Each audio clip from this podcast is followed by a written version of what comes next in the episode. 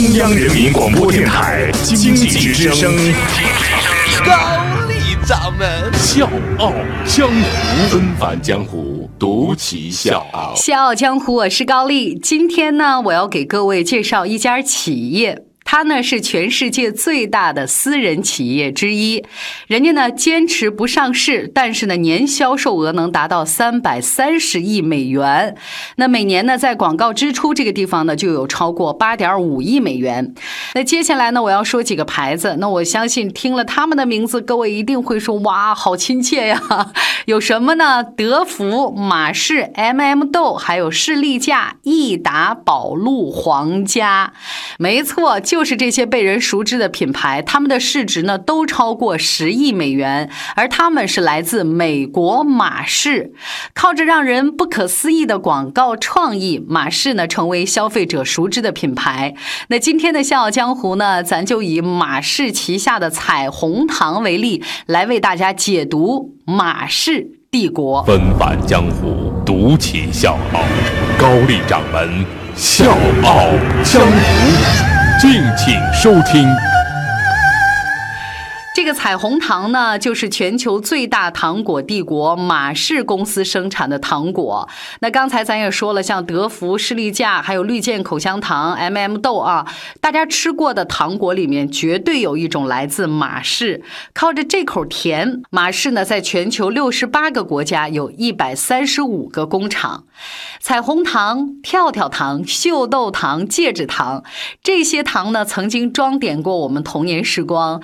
这种五颜六色的小小糖果，包裹的满满都是几代人关于童年的甜蜜记忆。但是。然而，各位朋友，那么多走治愈温馨风的糖果里面，彩虹糖让人记住的是四个大字：丧心病狂。因为他们从来不走温情的煽情路线，彩虹糖广告主打就一个词儿：恶心啊，就是恶心。那关于彩虹糖到底是怎么生产出来的？那我给各位用三个字来概括一下啊。总而言之，就是咱节目那是讲不了的。别人家的糖果广告，要么勾起你童年美好的回忆，要么呢让你吃完意犹未尽的舔一舔嘴唇。但是彩虹糖在将近四十年的时间里，所有的广告都只说了一件事儿：彩虹糖是从人的身体里长出来的。这些广告没有最诡异，只有更诡异。这些古怪广告是根植于彩虹糖的品牌 DNA 当中的。话说呢，这母公司马氏广告商换了一茬又一茬，但是很奇怪，这风格是从来没变过。你你比如说，耳朵里蹦出彩虹糖豆啊，身体里长出糖树啊，皮肤眉毛里长出彩虹糖，他们几乎玩遍了所有跟身体有关的梗，甚至开辟了古怪广告的新广告流派。尽管呢有很多负面声音，但是一以贯之的古怪风格同样能帮助彩虹糖在消费者心里树立那个个性的品牌形象。这个可能就是他们希望的。那么多糖果走的都是治愈温馨风，那好了，那我们就来丧心病狂，让你记住吧，OK？但是如果你觉得彩虹糖的这些广告只是为了恶心人，那真的你就把它想的太简单了。彩虹糖呢有一个非常著名的广告，我们国内的观众也非常熟悉，就是长颈鹿吃掉彩虹，挤出来的奶变成了彩虹糖。一个黑人大叔边挤奶边吃彩虹糖，兴奋的哈哈大笑。可能大家看这个广告觉得有点莫名其妙吧？这这要说什么呀？但是我要告诉大家，这个广告有一个非常美好的。初心，欢迎收听《笑傲江湖》，周一到周五早上六点四十五，晚上七点三十五，记得要听哦。还有就是在公众微信搜索“经济之声笑傲江湖”，关注我们，支持高丽掌门，因为他是我小姨。广告里的黑人大叔其实是牙买加人。为了暗示更明显，这个背景音乐呢还用了牙买加的雷鬼。咱都知道牙买加它是一个小海岛国，但是它的大麻年产量高达三千吨。吸食大麻之后呢，人会显得非常愉悦、精神亢奋啊，丧失斗志。除此之外，吸食大麻还会引起精神上的幻觉，所以我们才会在画面当中看到长颈鹿吃彩虹，挤出来的是彩虹糖，这样匪夷所思的画面。所以，彩虹糖是用自己特有的方式告诉大家，彩虹糖一样可以让人开心快乐，也是提醒人们珍爱生命，远离。毒品，彩虹糖的广告历史上最温情的一次是他们找来了善于做眼镜的专家，在他们的帮助下设计出了一款色盲和普通人都能看得见的包装。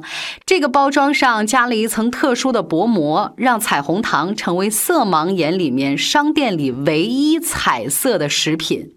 其实呢，从一九七四年彩虹糖开始在一家英国公司售卖的时候呢，糖豆里就装着这么一颗童心。一九九五年彩虹糖进入咱中国，也一直保留着它的童趣。甚至呢，彩虹糖曾经关闭了自己的官网，每天在社交网站上和顾客互动，每一个人都可以加入这场对话。新的官网由你说了算。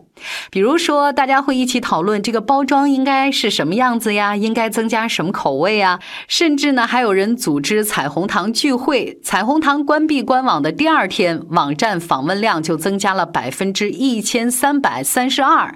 从此之后，彩虹糖不但是时不时的蹦出一些让人意想不到的创意，还把有趣儿的人都聚在了一起。在画家的眼里，彩虹糖是颜料。在小朋友的眼里，糖豆就是彩虹。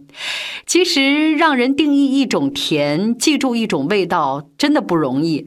四十年来，彩虹糖从来没有告诉你它是什么味道的，有多好吃。但是，它就是会让你在货架上拿起它的那一刻，把所有的你你能想到的那个广告里面的画面，都给你迅速的调动起来。不是做了新的东西，就是有广告上的创新，在一件事情上做到极致。本身就是一种创新，好看的东西千篇一律，有趣的灵魂却是万里挑一。就算八十岁，你再也嚼不动一颗糖豆了，也无法拒绝那颗童心吧。